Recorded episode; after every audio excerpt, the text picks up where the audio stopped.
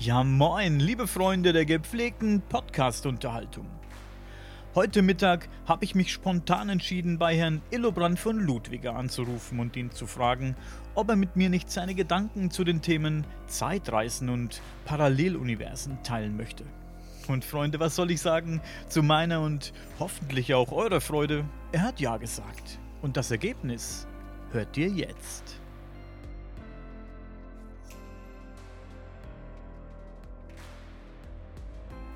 Zeit, Zeitreisen, parallele Universen, parallele Welten, alternative Realitäten. Als erstes würde mich interessieren, Ihre Sicht als Physiker und meiner Meinung nach großer Denker. Was ist denn Ihre Interpretation von Zeit? Was ist denn eigentlich Zeit? Das ist eigentlich eine Frage, die gar nicht so einfach ist, finde ich. Ähm, man kann die Zeit definieren über die Entropie. Und zwar Entropie bedeutet ja äh, das Maß von äh, zunehmender Unordnung, was immer passiert, äh, wenn es um energetische Vorgänge geht, wenn Energien sich austauschen, dann äh, ist, äh, sind die Systeme immer mit einer, einer Zunahme von äh, Unordnung äh, versehen. Und die läuft immer in eine bestimmte Richtung und das kann man mit der Zeit identifizieren. Mhm. Entropie klingt Entropie. interessant. Ähm, wie kann ich mir das vorstellen? Sie, haben Sie ein Beispiel für diese Entropie? Äh, naja, also nehmen Sie einen äh, Tintentropfen, der ins Wasser fällt. Dann äh, verteilt er sich. Zunächst hat man zwei äh, geordnete Systeme. Das eine ist äh, der Tintentropfen, das andere ist das System Wasser. Und dann vermischt sich das und Sie kriegen also die beiden schön getrennten Systeme nicht mehr auseinander. Jetzt hat sich also die Ordnung da vermischt, die Unordnung hat zugenommen, Sie kriegen also diese schönen beiden Sachen nicht mehr voneinander getrennt. Mhm. Ah, sehr interessant. Vergangenheit, Gegenwart und auch die Zukunft gehen könnte man sagen, beständig ineinander über. Die Zeit scheint allerdings für jeden ein bisschen anders zu vergehen. Heute zum Beispiel auf Arbeit. Ja. Ich habe mich auf das Gespräch mit, mit Ihnen gefreut und der Tag war ziemlich lang für mich. mein Kollege sagt, der Tag ging rum wie nix. Ähm, Gibt es da Erklärungsansätze, Erklärungsversuche, warum die Zeit für jeden individuell zu vergehen scheint? Naja, man, man kann also das einmal psychologisch interpretieren oder man kann es physikalisch interpretieren. Und physikalisch ist das natürlich etwas komplizierter. Und äh, durch Minkowski und Einstein äh, dann erkannt worden, dass es einfach zu unserer Welt gehört, diese Ausrichtung, diese Dimension in der Welt, ähm, die ist nicht zu trennen vom Raum, die Zeit. Ja. Und das ist das, was ganz komisches, dass die Geometrie äh, vierdimensional ist und mit der Zeit vermengt ist. Und das hängt damit zusammen, dass man festgestellt hat, dass die Lichtgeschwindigkeit immer denselben Wert hat, egal ob man der Quelle der Lichtausbreitung entgegengeht oder von ihr wegkommt, hat man die gleiche Geschwindigkeit und das äh, äh ist dann so, dass, dass diese ganze Geschichte mit dem Raum so zusammenhängt. Mhm. Und das ist äh, in den 20er oder in, äh, in den 10er Jahren des letzten Jahrhunderts entdeckt worden. Ja. Das ist aber das eine. Also so kann man sagen, die Zeit als Beschreibung der Welt gibt es physikalisch. Und dann natürlich psychologisch kann man sagen, wir merken ja selber, dass äh, schöne Ereignisse äh, sehr schnell vergehen und schwierige, vor allen Dingen die Zahnschmerzen, die dauern an und da merkt man, wie die Zeit sich dehnt und dehnt. Yeah. Also man empfindet das ja selber. Es ist ja nicht so, dass man hier von einem Moment schnell auf den anderen wechseln kann, sondern man muss es erdulden. Und so ziehen wir einfach mit unserem Bewusstsein durch die ganze Welt äh, was hinter uns liegt, das nennen wir die Vergangenheit und das ist faktisch passiert. Da kann man auch nichts ändern an den Fakten. Ja. Und dann äh, der Zeitpunkt jetzt äh, ist so, dass die Futuralpotenzen der Ereignisse offen sind. Also von jedem Punkt jetzt, jetzt wo wir gerade sprechen, äh, gibt es ganz viele Äste. Ich kann einmal husten, das andere Mal kann ich mal nichts sagen oder Sie sprechen hier und ich falle Ihnen ins Wort. Also es gibt ganz viele Möglichkeiten und das ist alles unscharf und deswegen kann man die Zukunft nicht vorhersagen wegen der Futuralpotenzen der verschiedenen. Mhm. Sie haben es gerade gesagt, Raum und Zeit gehören zusammen. Sie existieren im Prinzip nicht unabhängig voneinander oder sie existieren nicht Nein. unabhängig voneinander? Man kann das, man kann das immer, äh, wenn man äh, den, den Raum konstant lässt, dann kann man sich bloß mit der Zeit beschäftigen, ja. Aber wenn man sich durch den Raum bewegt und zwar sehr schnell, dann wirkt es schon so, als ob der Raum sich dann auch so schon ein bisschen krümmt. Wenn man zum Beispiel mit Lichtgeschwindigkeit fliegen könnte, ja. vorausgesetzt man könnte das, dann verliert äh, der Körper, in, mit dem man sich bewegt, in Ausbreitungsrichtung eine Dimension.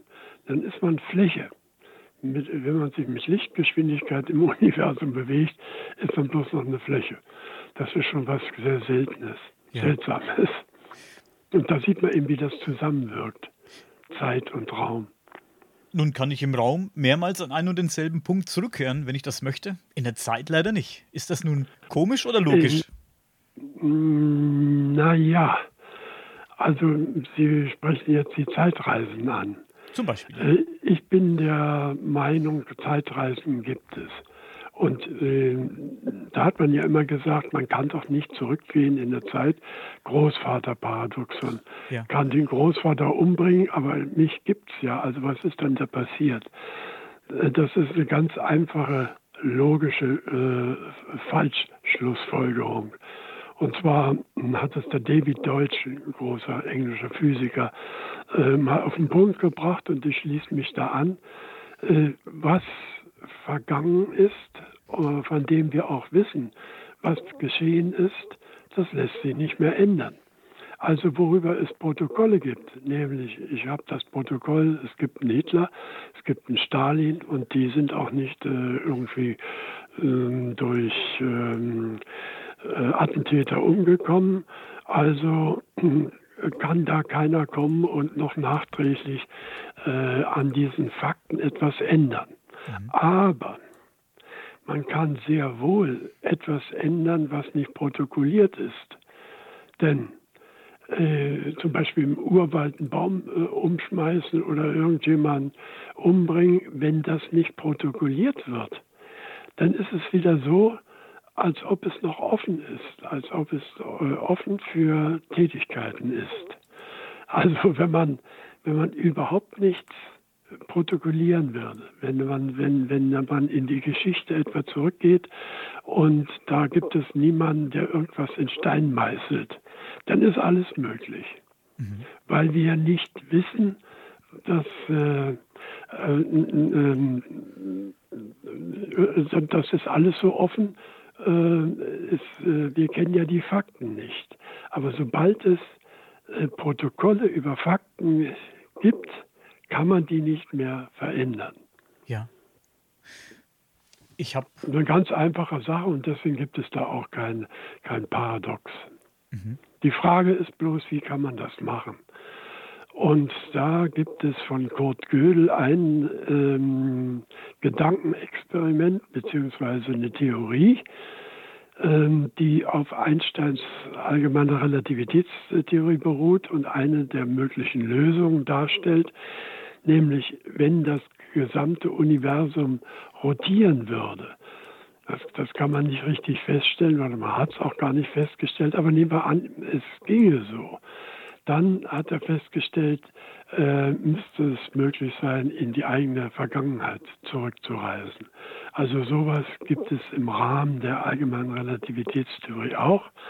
Aber hm, ich bin ja der Meinung, ähm, dass die allgemeine Relativitätstheorie noch erweitert werden müsste und dass wir nicht in einem vierdimensionalen Raum-Zeit-Kontinuum leben, sondern in einem sechsdimensionalen Universum. Und da sind die Sachen dann wieder ganz anders. Und dann kann man auch die Sachen sehr einfach verstehen, äh, dass die Reisen in die Vergangenheit ähm, gefordert werden müssen. Aber dazu werden Sie mich sicher jetzt gleich fragen, was, wie, das, wie das sein könnte. Ja. Nehme ich an, oder? Sie können gerne weiter ausführen. Ich höre gespannt zu. Ja, also dazu muss man erstmal äh, wissen, was sind denn eigentlich die zwei zusätzlichen Dimensionen, wenn wir schon sagen, es gibt Raum und Zeit, mhm. also drei räumliche Längenausdehnungen in der Welt und eine imaginäre, also nicht zeitart, nicht, nicht längenartige, aber, aber äh, sowas ähnliches, das ist dann die Zeit. Und äh, diese anderen zwei neuen äh, Dimensionen, die sind auch imaginär. Und die beiden zusammen sind so etwas wie eine rückwärts laufende Zeit. Also wir haben da vorhin von dem Beispiel gesprochen, Tintentropfen äh, fällt in ein Wasserglas und dann löst sich das auf und dann hat man so eine hellblaue Flüssigkeit. Und jetzt stellen Sie sich vor, Sie filmen den ganzen Prozess, dann sehen Sie also, was, dass, dass in, mit zunehmender Zeit die Unordnung zunimmt, und das ist der normale Zeitverlauf. Aber wenn Sie jetzt den Film rückwärts laufen lassen, dann sehen Sie die ganzen blauen Farbteilchen, die äh, fassen sich jetzt wieder zusammen. Und äh, das ist die eine Dimension, die angibt, dass sich etwas organisiert. Das ist die fünfte Raumkoordinate in der Welt. Und die sechste, die sagt, wo der äh, Tropfen Tinte, der sich jetzt bildet in, dem, in der Flüssigkeit, an die Oberfläche kommt, wo das Ziel ist. Das heißt, äh, wenn Sie diesen negativen Vorgang haben oder den rückwärts laufenden Film, ähm, reicht es nicht bloß eine ähm, Komponente zu haben, es organisiert sich etwas, sondern man muss auch gleichzeitig noch, und das ist die, die, die sechste Dimension, die Zielrichtung wissen. Denn sonst äh, ja, läuft ja alles wieder auseinander. Ähm, und dann, äh, dann, so kann man dann ähm, bildlich gesprochen sagen, was die zwei zusätzlichen Dimensionen sind, nämlich etwas Organisierendes. Und so wie man äh, die Zeit überhaupt nicht wahrnimmt, wenn man im Universum bloß einen, auf einem Mond ist und guckt einen Stein an, der ändert sich nicht und der ändert sich nicht. Und man guckt nach zehn Jahren, ist er immer noch so gleich. Das heißt, er unterliegt gar nicht scheinbar der Zeitwirkung. Er bewegt sich nicht. Bewegung ist das Maß dessen, dass man überhaupt sagen kann, äh, es läuft äh, etwas ab, nämlich die Zeit. Und hier, äh, bei diesen zwei zusätzlichen Dimensionen, wenn wir da auch äh, auf einem Planeten sind, bewegt sich auch nichts, tut sich auch nichts. Aber ähm, wenn Sie die Lebewesen betrachten, dann merken Sie, irgendwie entwickelt sich aus äh, einfachen Molekülen äh, und dann äh, Makromolekülen und äh, Baryophagen und Organismen dann plötzlich etwas wie, wie, wie Tiere und aus den Tieren entwickelt sich dann wieder sowas wie eine äh, Soziopsychologie und daraus dann wieder Bewusstsein. Also das ist ja nicht so, dass äh, die, die Organisation einfach so wild herumfuhrwerkt und so einen Merismus bildet, also ein einander äh, Häufen von komplizierten Dingen, sondern die Zweckmäßigkeit nimmt immer zu. Und das ist das Neue. Diese ähm, Betrachtung, die hat es seit Burkhard Heim, das ist also dieser Physiker, der das eingeführt hat, diese zwei zusätzlichen Dimensionen und sie auch physikalisch bewertet hat. Die gibt es äh, bei Einstein noch nicht und hat sie auch noch nicht so rumgesprochen, aber man muss das in der Welt hinzunehmen. Und dann kann man überhaupt verstehen, wie, warum Lebewesen sich zu höherem entwickeln, warum es dann zum Bewusstsein kommen muss. Und das sind nämlich Stufen der, der Zweckmäßigkeiten und der höheren Organisationen. Ohne diese Dimension würde, das, das, würde es es gar nicht geben. Und unsere physikalische Theorie weiß dazu auch nichts. Denn hier, was Zweckmäßigkeit und Zunahme von Informationen und Organisation, das kennt die Physik nicht. Die kennt ja, kennt ja eigentlich bloß Mengen und äh, Mengenvergleiche, äh, Quantitäten also, aber nicht Qualitäten. Also dass, äh, dass etwas ähm, Neues, Zweckmäßiges, höher entwickeltes äh, entsteht das gibt es ja, das sehen wir ja auch. Und ähm, das muss man beschreiben. Nur ist das sehr schwierig, weil man jetzt von den quantitativen Beschreibungsaspekten der Mathematik, die also mit Mengen äh, von, von Zahlen umgehen und, und äh, mit materiellen Dingen, dass man jetzt zu Qualitäten kommt. Und das muss man mit vereinigen. Also das als Grundlage. So, wenn man das erstmal hat, äh, dann ist die Frage, ja, was bedeutet das eigentlich äh, für die Physik, wenn man alles jetzt sechsdimensional hat? Mhm. Dann müssten wir ja auch ähm, die ähm, Relativitätsprinzipien alles umschreiben ins Sechsdimensionale. Und wenn man das tut, kriegt man, äh, kriegt man ganz, ganz neue Einsichten in die Weltabläufe überhaupt. Ja.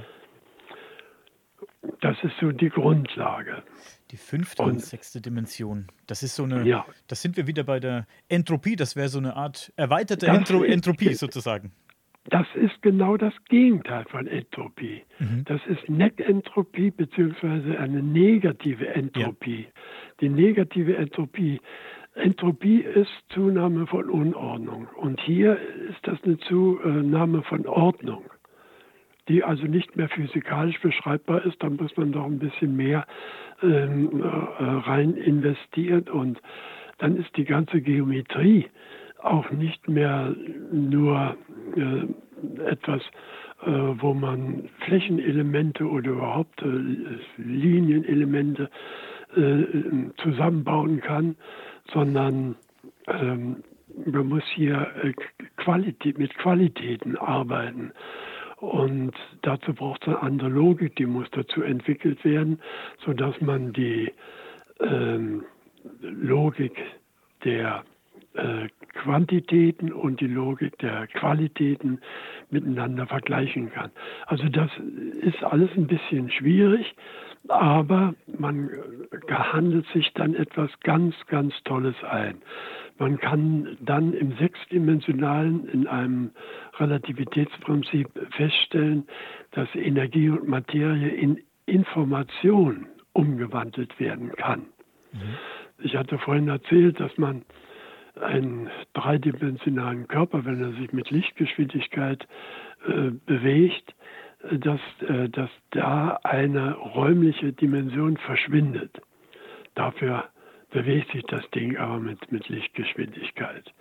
Und hier in diesem Falle, ich kann das bloß kurz andeuten, da ist es so, wenn ein Gegenstand mit äh, Aktivitätenströmen, da muss ich wieder sagen, was das ist, das sind nämlich die, äh, äh, tja, die, die Einwirkung von x5 und x6, also von diesen Transdimensionen, auf einen Gegenstand, wenn die äh, wirken, dann wirkt das ja mit negativer Entropie. Also die Quantenstatistiken werden zu ganz unwahrscheinlichen äh, Zuständen verschoben, so dass etwas ganz Unwahrscheinliches passieren muss, wenn es äh, in den Einfluss von Aktivitäten, Strömen, die aus X5 und 6 kommen, gerät.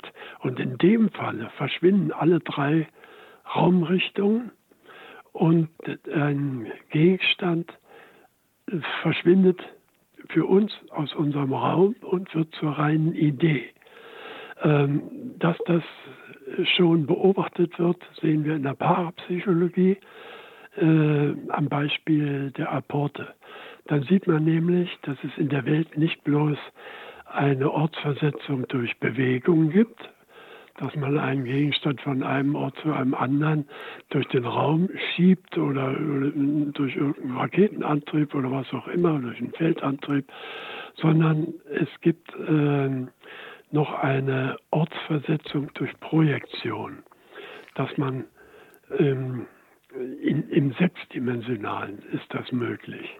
Und darauf müssen wir raus. Die Zukunft der interstellaren Raumfahrt geht gar nicht anders als äh, diesen diese Möglichkeit einer Ortsversetzung durchzuführen. Denn lange Zeit durch den Raum fliegen, das ist Quatsch. Also ich sage das jetzt mal ja. so brutal, weil ja immer davon geredet wird, ja, man müsste dann also mit Lichtgeschwindigkeit oder Überlichtgeschwindigkeit durch den Raum fliegen, sonst sind ja die Entfernungen zu riesig, da müsste man ja tausend oder zehntausend Jahre unterwegs sein, um von einem bewohnbaren Planeten zum anderen zu kommen. Äh, nein, es muss instantan, augenblicklich sein, es muss eine Projektion sein, wenn man über eine Strukturresonanz ein Bild, wo man hin will, so ein Bild von einem ähm, Planeten irgendwie, äh, das wissen wir noch nicht, wie das geht, einstellt und dieses Bild äh, äh, von einem bewohnten, mit intelligenten Wesen, bewohnten Planeten äh, irgendwie äh, einstellt, wie auch immer. Und es kommt zur Resonanz mit dem wirklichen Objekt, das also kein Bild ist, was man vorstellt, sondern was die Realität ist. Dann gibt es eine Strukturresonanz und sofort ist äh, das Objekt da, wo man hin will.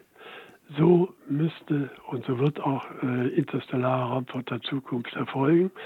Äh, das, äh, deswegen bin ich mir so sicher, weil ich mich viel mit Apportphänomenen beschäftigt habe, also dem schwierigsten, was es in der Parapsychologie gibt, ja. wo nämlich äh, Objekte aus dem Nichts sich bilden oder äh, wieder verschwinden und wieder auftauchen. Das geht aber nicht, dass die durch, durch den Raum fliegen, sondern das ist äh, dann möglich, wenn die Objekte zu Informationen in diesen Transdimensionen X5 und X6 werden und in den Transdimensionen äh, dann über Strukturresonanz äh, an andere Orte sich versetzen. Und zwar instantan, also ohne dass Zeit vergeht. Und zwar auch, und jetzt kommen wir dahin, in die Vergangenheit sowohl wie in die Zukunft. Denn es spielt keine Rolle, wann irgendetwas, was man erreichen will, existiert, sondern bloß, dass es im Sechsdimensionalen existiert oder existiert hat oder existieren wird. Beispielsweise, ich stelle ein, Dinosaurier, ein äh, Planeten, äh, mit Dinosauriern, dann müsste ich möglicherweise durch diese Strukturresonanz in die Zeit äh, kommen und da mich wieder materialisieren. Mit der Zukunft ist es schwieriger, weil wir da uns kein Bild davon machen können. Ich hatte ja von den Futuralpotenzen die unklar und unscharf sind und aufgefächert sind. Und da, da weiß man nicht so richtig, wo man hinkommt. Aber in die Vergangenheit, das müsste leicht zu machen sein. Und äh, ich bin mir äh, nicht bloß aus der Apportforschung sicher, dass das äh, in Zukunft ähm, gehen kann, sondern eben aus der äh, aus dem Studium der Berichte über UFO-Bewegung und UFO-Berichte, wo also Leute ähm, nach wenigen Tagen äh, Abwesenheit in diesen Objekten wiedergebracht äh, werden oder nach Minuten und dann aber mehrere Tage lange Bart äh, haben oder die, die Uhr äh, geht mehrere Tage, schon, ist schon weiter. Und da gibt es mehrere Berichte auch aus China und aus Australien. Ich möchte das nicht aufführen, will damit bloß begründen. Man muss immer gucken, ob es dafür auch schon äh, Beweise gibt und die gibt es. Und dann äh, dazu die übergroße Häufigkeit von Besuchern, die wir haben. Hunderttausend von Objekten, die registriert sind. Was nicht registriert ist, ist, ist doppelt, dreifach oder zehnfach so hoch. Ähm, und die kommen aus allen möglichen Zeiten. Und es geht gar nicht anders, wenn sie nämlich das Licht überholen durch diese instantanen Projektionen, Raumzeitprojektionen. Da ähm, müssen es ja Zeitreisende sein. Mhm. Ich habe immer gesagt, unter UFOs verstehe ich ähm, äh, Raumzeitprojektoren, die also den Raum überbrücken können, aber natürlich in, in, Zeit, also den Begriff der Zeit, das spielt ja auch eine Rolle. Äh, das geht schneller, als das Licht sich bewegt und damit kann man Zeitreisen in die Zukunft und in die Vergangenheit machen. Und anders geht es gar nicht. Ich möchte hier mal kurz anmerken, ich bin schon wieder schwer begeistert jedes Mal, wenn ich mit Ihnen telefoniere, lerne ich so viel. Und ja, das ist ja auch die Front, das ist also die Front der Forschung, nicht? Also unsere Professoren sind dabei, das noch kaum zu Papier zu bringen. Ja. Wir diskutieren noch viel und nehmen jetzt erstmal ganz viel aus, äh, ja, aus der Beobachtung es ist doch viel wichtiger, dass man aus Erfahrung und Beobachtung etwas nimmt, äh, denn das ist ja die Wahrheit und die Theorien sind aber äh, kommen erst in zweiter äh, Reihe. Bloß die heutigen Physiker, unsere Kollegen im Mainstream, gehen davon aus, die Theorie ist das Wichtigste und die Beobachtung, die andere machen und Erfahrung, das ist Nebensache und die kann man auch vergessen und das stimmt alles nicht. Theorie ist viel wichtiger. Das ist äh, äh, eigentlich, äh, na sagen wir mal, sehr zynisch und nicht wissenschaftlich gedacht. Ja. Wenn ich, ich finde den den Begriff der Entropie sehr interessant. Das, den habe ich heute übrigens zum ersten Mal gehört. Vielen Dank so. dafür. Aha. Na, und, das ist eine schwierige Sache auch. Ja, ja ich finde das sehr interessant. Und wenn ich das richtig verstanden habe, jetzt muss ich ein bisschen aufpassen, dass ich meine Frage richtig formuliere. Wenn ich den Begriff richtig deute, heißt es, dass die Entropie seit Entstehung des Universums, nehmen wir mal den Urknall als gegeben, zugenommen hat. Sehe ich das richtig? Naja, es läuft eben beides.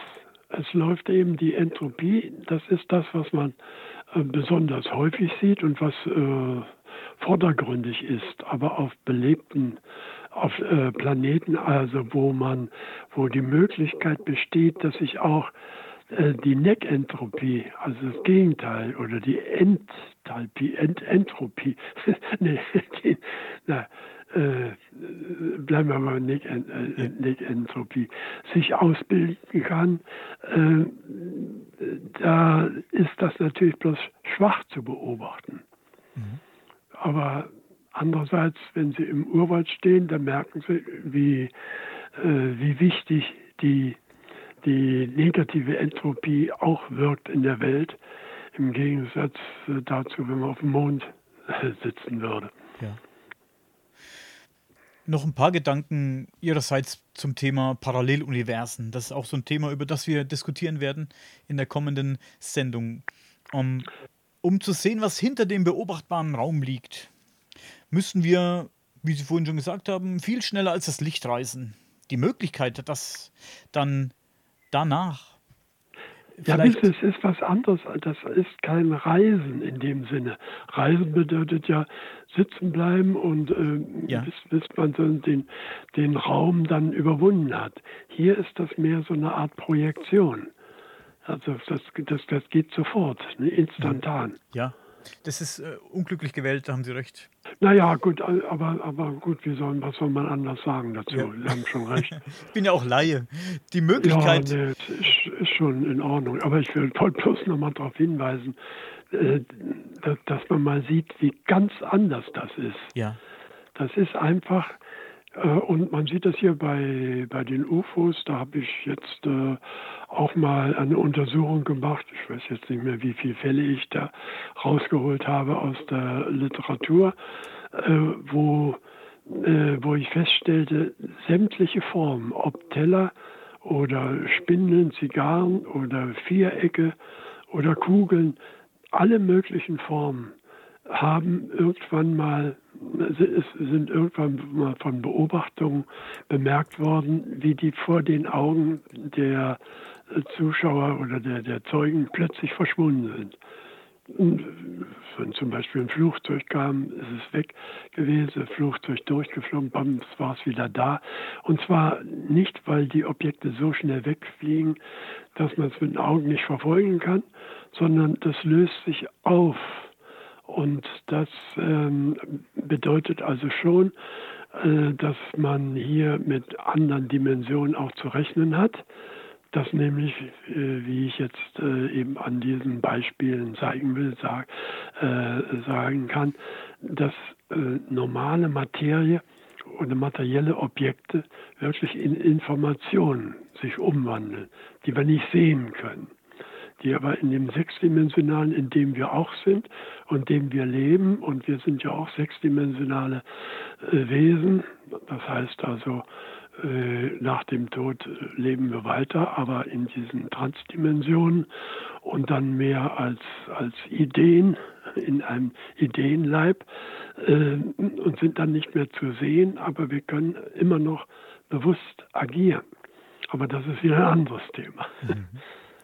Aber, aber soweit reicht das alles, wenn man sich diese sechsdimensionale Theorie zu eigen macht. Und sie ist deswegen äh, für uns äh, Physiker, jedenfalls die sich damit beschäftigt haben, äh, richtig, weil sie das Massenspektrum der Elementarteilchen äh, zeigt, was die Stringtheorie nicht kann und was die Loop-Quantengravitationstheorie bis heute auch nicht kann. Aber die Heimchen-Theorie, die kann das. Also äh, dann, dann gehe ich doch dahin, was mir etwas Richtiges von der Welt liefert. Wie? Richtige Aussagen.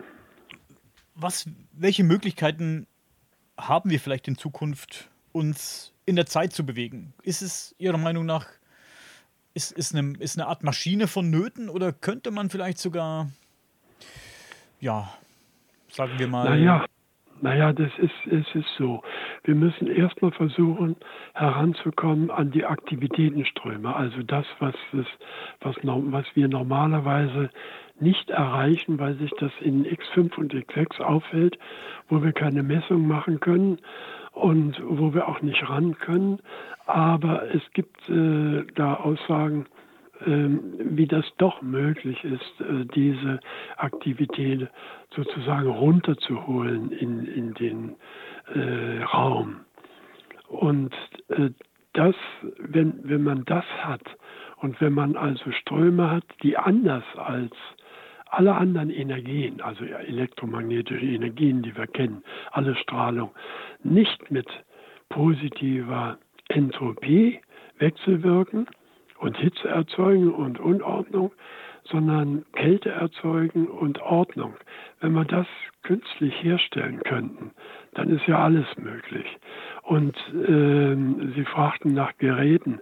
Ja, dann kann man das perfektionieren, aber es gibt jetzt schon Menschen, äh, die allein durch ihre Konstitution, natürlich ganz wenige und selten, dass die dieses, diese äh, Aktivitätenströme äh, schon besitzen. Denken Sie an Uri Geller ja. oder Ted Owens. Das sind also Leute, ähm, die diese Aktivitätenströme nicht äh, verwenden müssen, äh, dass Hirnstromaktivitäten aktualisiert werden, äh, so dass die Muskeln dann irgendwas tun, äh, dass das, was wir uns vorgenommen haben, zum Beispiel ein Glas zu erheben, sondern das geht an diesen Hirnstromaktivitäten vorbei und wirkt direkt in den Raum und schiebt dann das Glas beiseite oder, oder verbiegt einen Löffel oder sonst was. Das, das sind schon diese Auswirkungen. Mhm. Also man sieht in der Parapsychologie und wenn man das äh, richtig ernst nimmt und weiter verfolgt, dann äh, kann man schon verfolgen, was in Zukunft äh, auf uns zukommen wird. Die Physik ist nämlich erst am Anfang und äh, Parapsychologie ist überhaupt noch nicht richtig angetastet worden. Es gibt ja noch viele Leute, die glauben, dass es solche Phänomene überhaupt nicht gibt. Aber wenn man das alles ernst nimmt und mal die Gemeinsamkeiten der Eigenschaften sich äh, anschaut und dann vielleicht auch noch die Eigenschaften sich anschaut äh, der Wesen, die aus der für uns aus der Zukunft kommen, jedenfalls aus der technologischen Zukunft, die UFO-Insassen, ja, dann merkt man, ähm, wie weit wir noch vom Verständnis der Realität entfernt sind. Wir wissen ja jetzt noch nicht mal, ob es ein Leben nach dem Tode gibt. Da zweifeln ja auch immer noch viele dran, weil wir noch kein richtiges Modell haben. Noch kein richtiges Modell für Bewusstsein, für Selbstbewusstsein, für den Ideenleib, der dann als Träger vom Bewusstsein weiterlebt. Dann wo? Ja, im Raum, in der Raumzeit gibt es dafür überhaupt keine Möglichkeit. Das ist klar. Aber die Welt ist Gott sei Dank etwas weiter ausgedehnt. Und das muss man alles dann berücksichtigen und deswegen ist diese Theorie so interessant. Ich möchte meine eingängliche Frage noch ein bisschen konkretisieren. Ich habe ähm, von einer Theorie gehört, die besagt, dass es gibt ja verschiedene Arten von Träumen. Es gibt die Träume, in denen man Sachen verarbeitet, zum Beispiel, wenn man jetzt einen harten Tag hatte oder was Schlimmes erlebt hat. Dann gibt es Träume, die wirken derart real, aber dann doch wieder absurd. So dass man sich fragen muss, was zur Hölle habe ich da geträumt? Es sind so Träume, in denen ich zum Beispiel meinen Nachbarn sehe, wie er zwar derselbe Mensch ist, aber was komplett anderes tut in diesem Traum. Also ja. eine komplett andere Tätigkeit ausübt, die er im normalen Leben ausübt. Oder dieselben Personen vorkommen, die man alltäglich um sich herum hat, aber die komplett andere Funktionen irgendwie aus, ausüben. Jetzt gibt es so eine Theorie, oder manche Leute glauben an diese Theorie, dass diese Träume ein kleiner Blick, ein kleiner oder ein kleine, eine kleine Tür sein könnten in eine ähm, in ein paralleles Universum, in eine, in eine, in eine ja. alternative Realität. Was halten Sie von der Idee? Ja, also nicht Träume an sich, das nicht, aber luzide Träume. Mhm. Luzide Träume, das sind solche, in denen man bewusst ist und sie auch steuern kann und sich äh, bewusst ist, dass man träumt. Das gibt es. Das kann nicht jeder. Das lässt sich aber üben und das nennt man eben luzide Träume. Ja. Und das ist eine Vorstufe und das wurde uns direkt ja von bereits Verstorbenen auch gesagt. So etwa ist auch die, ist, ist die Fortexistenz in diesen Transdimensionen, ja. dass man, äh, dass man alles sich wünschen kann und dass man dazu natürlich einen starken Willen braucht und starke Vorstellung und äh, Vorstellung und Wille, Wille und Vorstellung äh, sind das, was man in diesen Transdimensionen nachher braucht. Und es ist natürlich schwierig äh, für uns, die wir also bloß die Materie kennen, die sich eigentlich nicht wandelt, es sei denn, äh, man macht mit ihnen, wir, wir greifen da mal ein oder, oder es gibt Naturkatastrophen. Aber normalerweise ist die ganze Umgebung doch relativ stabil. Dass das in diesen Transdimensionen mehr oder weniger eine Art äh, Traumbild ist, aber doch auch äh, real vorhanden. Und äh, das, äh, das ist natürlich schwierig für uns, ähm, damit erstmal umzugehen. Was? Sich selbst erstmal äh, als, äh, tja, als vorhanden, aber nicht materiell wahrzunehmen. Wir müssen, wir müssen immer an etwas denken, ähm, äh, wenn, wenn wir an Bewusstsein denken, dann muss es einen Träger haben. Dass der Träger aber wieder bloß Ideenkomplexe sein können, das, das kann man nicht recht äh, verstehen. Dafür sind unsere Sinnesorgane äh, auch gar nicht gemacht. Sowas wie, wie Ideen, dass, dass die eine Wirkung haben und dass die wirklich existent sind. Das äh, geht einem nicht in den Kopf. Und trotzdem, es sind also diese Ideennetze. Und ich spreche dann eben, wie gesagt, also direkt vom Ideenleib, der entwickelt wird, wenn man zu Lebzeiten äh, zum Selbstbewusstsein kommt, also nach 18 Monaten, wenn, wenn man von dem, dem äh, Kinderweltbild äh, wo man also noch mit der Mutter und mit der Welt so verbunden ist, dass man die noch nicht unterscheiden kann, weil man denkt, man gehört zur, zur Mutter und zur Vater, zur Umgebung.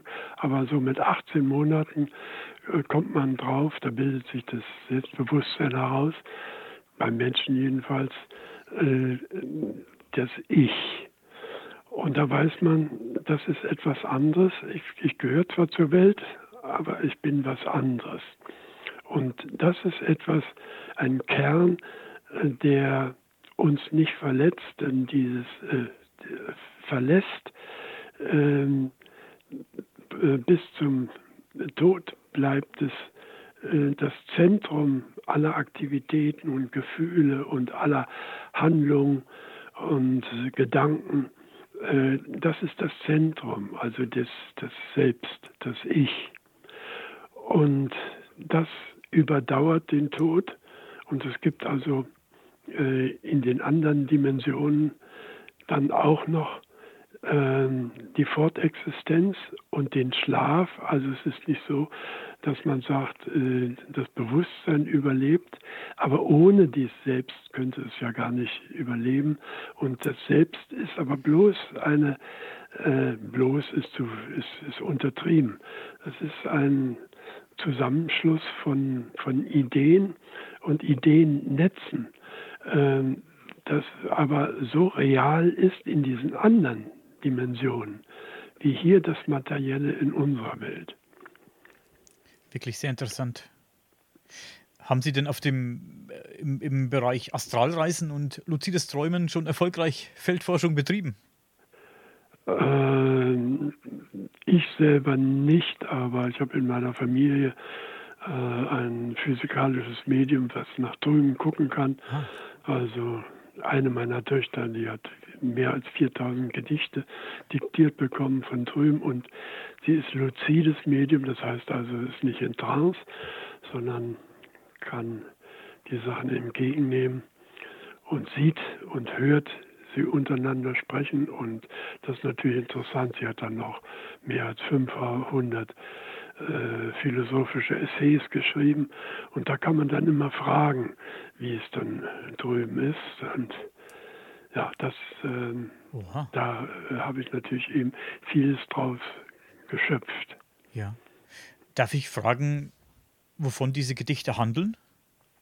Auch das ist ganz verschieden. Es gibt Liebesgedichte, es, gibt äh, ah. lustige äh, Gedichte von Wilhelm Busch. Oh Gott, ist okay. alles. Also alles es, es, es, sind jetzt keine kryptischen Botschaften, das wollte ich jetzt damit. Nö, nö. Und dann auch die Sprache selbst. Äh, bloß ein kurzes Beispiel. Ähm, zum Beispiel jemand sagt, ich bin hier zu dir geeilet, weil mich drängt, den Tag zu stellen, denn des Nachts, wenn Hunde bellen, und in dem Moment höre ich, Hunde bellen, finde ich wohl die hellen Stellen, doch nicht jene fort, durch wie die ich wandle. Heiß ich Höllerlin seit langem, bin mit Geist in Mehrung Zunge einst von dieser Welt gegangen, heut viel älter als ich scheine, doch nehme ich mir an, wie mir es wahrlich ist, beliebet, äh, an, äh, Gedanken, was der Zeit und mir verbleibt. Also so ähnlich. Äh, Sie merken, deswegen habe ich das so ausführlich besprochen, dass das die Sprache von Hölderlin ist. Nun kann man immer sagen, ja, das kann ja sich jemand einbilden. Aber dazu ähm, wäre das zu unsinnig, weil nämlich sofort ein anderer dann kommt und der wieder eine eigene Färbung hat wenn er Durchgaben bringt. Interessant ist auch, dass Hölderlin von sich selbst sagt, er ist mit Geist in Mehrung Zunge, also verwirrt, geistesverwirrt von der Welt gegangen ja. und jetzt wieder normal ist. Das ist, äh, ist natürlich ermutigend. Sehr tiefgründig ist es vor allem. Sehr ja, das, das sind, sind viele Gedichte.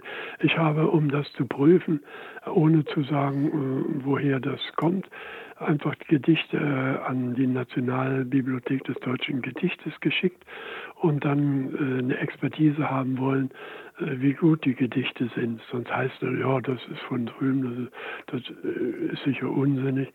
Und das ist mehrmals immer ausgezeichnet worden und ist auch veröffentlicht worden, ohne dass die wussten, woher es kommt. Die dachten, meine, meine Tochter ist eine tolle Dichterin. Gibt es da, sind diese Gedichte veröffentlicht? Kann man die irgendwo einsehen? Die sind veröffentlicht, ja, also zusammen natürlich mit anderen auch, in mehreren Bänden. ja, ich habe das mal zusammengeschrieben und äh, ja. Ja. Kannst aber jetzt nicht auswendig nennen. Nein, alles gut sind dann vermutlich in diversen Online-Portalen zu finden, die Bücher dann, okay, unter dem Namen. Ja. Mhm. Ja, sehr spannend. Da werde ich mich mal auf die Suche machen. Vielen Dank dafür. Ja, ja. Aber, aber Sie sehen eben, was das bedeutet, wenn man von der Naturwissenschaft auskommt und feststellt, dass die Welt eben doch mehrere Dimensionen hat ja. und dann äh, das bestätigt sieht äh, im Spektrum der Elementarteilchen und darauf wollte ja der Physiker raus. Aber was das für Konsequenzen hat, dass die Welt sechsdimensional ist, das eröffnet plötzlich, dass wir alle sechsdimensional sind, dass das Bewusstsein äh, überhaupt nicht äh, nur im ähm, Gehirn etabliert ist, sondern gerade Bewusstseinsprozesse sind etwas, die vermitteln, zwischen diesen Transdimensionen, wo sich nämlich das Selbst, das Ich befindet, das ist gar nicht in der Welt hier, lässt sich auch im Gehirn nicht, nicht lokalisieren. Ja. Äh, und das äh, Bewusstsein vermittelt zwischen Gehirnstromaktivitäten, also zwischen der Welt und dem, und der Geist, dem Mentalen eben. Mhm. Das, das können sie im dreidimensionalen oder im vierdimensionalen überhaupt nicht hinkriegen. Und deswegen murksen die Neurobiologen so rum und glauben nicht, dass es das, dass ein Ich gibt oder ein Bewusstsein gibt oder einen freien Willen und so weiter. Also, weil das alles äh, im dreidimensionalen überhaupt nicht äh, feststellbar ist. Ja. Denken Sie dann an die, die, die, die Determinismus im dreidimensionalen. Alles ist bestimmt, hat Ursache und Wirkung. Ja, da gibt es keinen freien Willen, da gibt es nicht neue Ideen. Ja. Und jetzt ist also der Indeterminismus, aber da wissen wir alle. Die Neubiologen lehnen das aber ab und versuchen das irgendwie zu umschiffen, weil ja sonst also unser, unser ganzes deterministisches Weltbild nicht mehr hinhaut. Ja, davon müssen wir uns eigentlich lösen weil es das Bewusstsein gibt. Im Sechsdimensional ist das alles gar kein Problem. Und da ist das auch kein Problem, zum Beispiel das Entanglement, nicht? dass äh, gewisse äh, Objekte, die zur gleichen Zeit entstehen und auseinanderfliegen in 180 Grad, eine nach links, andere nach rechts, ja passiert dem einen etwas, also wird der Spin gedreht von, von einem Elektron, dann merkt das andere auf der anderen Richtung, was vielleicht schon tausende von Kilometern weit weg ist, und dreht den Spin entgegensetzt um. Und dann jeder wundert sich und auch Einstein und sagt, ja Gott, das wird gemessen, aber er glaubt nicht, das äh, ist ja eine, eine äh, magische Fernwirkung, also das kann es ja nicht gehen mit Überlichtgeschwindigkeit. Woher weiß denn das eine Teilchen, was dem anderen da passiert? Ja, im sechsdimensionalen bleiben die in x5 und x6 noch verbunden. Das ist da überhaupt kein Problem. Das, äh, da bleibt es da, da läuft, das, läuft, läuft, läuft die Struktur nicht auseinander. Das ist bloß im Raum. So wie, wie ein Kegel. Äh, die, die Spitze bleibt zusammen und äh, im Raum laufen dann, läuft der, wird der Kegel immer breiter. Und, und das eine Ende ist das eine Teilchen und am anderen Kegelmantel ist das andere Teilchen. Sie bleiben aber verbunden über, über diesen, diesen, diese Kegelspitze ja. in diesen Transbereichen. Das ist sehr spannend. Sehr, sehr spannend. Ich könnte stundenlang zuhören. Ich habe zum Schluss jetzt noch abschließend eine, vielleicht eine Frage, auf die man ein bisschen philosophisch antworten kann.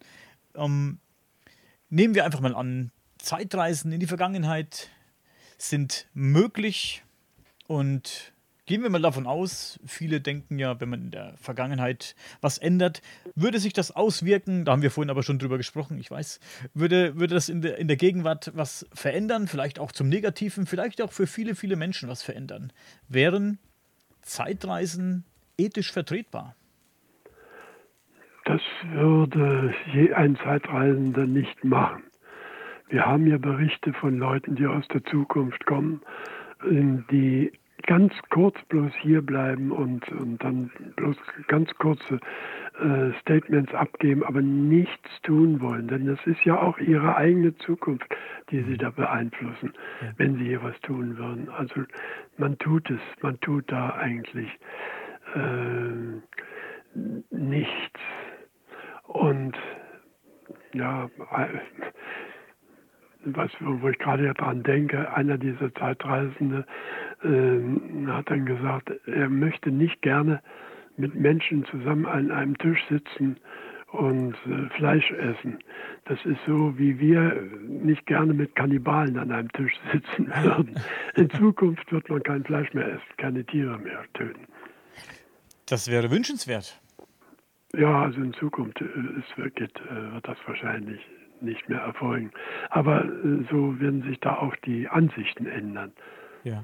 Also, äh, aber da merkt man eben, die Leute, die aus der Zukunft kommen, die haben Angst vor uns, weil ja wir erstmal zu doof sind. Wir kennen ja noch nicht die Realität richtig, ja. glauben ja noch, dass mit, mit, dem Tod alles aus ist etwa. Und äh, naja, bloß als Beispiel. Äh, und äh, machen noch Kriege und wissen noch nicht, wie man die, wie man das umgeht. Äh, und also für uns haben sie so ein bisschen Schauder. Nicht, dass sie, dass sie uns da, dass sie Angst vor uns hätten, aber, aber ein Grauen haben sie vor uns. Hm.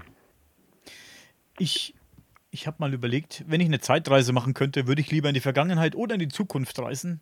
Und so sehr ich auch verschiedene Dinge in der Vergangenheit liebe, ich würde mir bestimmt die Dinos angucken wollen oder das Mittelalter, auch wenn es hart war. Aber. Ja, ja. Entschuldigung. Aber es wäre mit Sicherheit viel interessanter, so weit wie möglich in die Zukunft zu reisen. Wirklich eine fantastisch hohe Zahl einzugeben. Das ist verschieden. Ich habe ja mit den Leuten von drüben gesprochen, die ja Zeitreisen machen können. Das sind ja Ideenleiber, die nicht gebunden sind an irgendwelche Trägheiten, aber im Prinzip wäre es möglich. Denn die können das. Mhm. Damit auch Sie später. Ein bisschen dauert es noch. Ja, das wollen wir hoffen, ja. Wenn ich Schwein habe. Nicht zu früh, ja. Ja, ich habe letztens. Hier ist ja auch sehr schön, ja. Ja, hier ist auch sehr schön. Ich, ich, ja. ich mag es ja zu leben. Ne? Ich, Natürlich. Ja, macht ja Spaß, die interessanten Gespräche zu führen, aber vielleicht gibt es ja auf der anderen Seite noch interessantere Gespräche und da bin ich mir fast sogar sicher. Ja. Herr von Ludwiger, wie gesagt, vielen, vielen Dank, dass Sie sich die Zeit genommen haben. Hat mir wirklich wahnsinnig Spaß gemacht. Sie wissen gar nicht, wie viel Spaß mir das gemacht hat, was mir eine Freude ja, bereitet schön. haben. Und ja, das freut mich, dass Sie dann so ein bisschen, bisschen ja, was mitnehmen aus dem Gespräch. Definitiv, definitiv. Vielen Dank. Ich wünsche ein wunderschönes Wochenende und äh, alles danke. Gute. Danke sehr, Ihnen auch. Tschüss. Tschüss.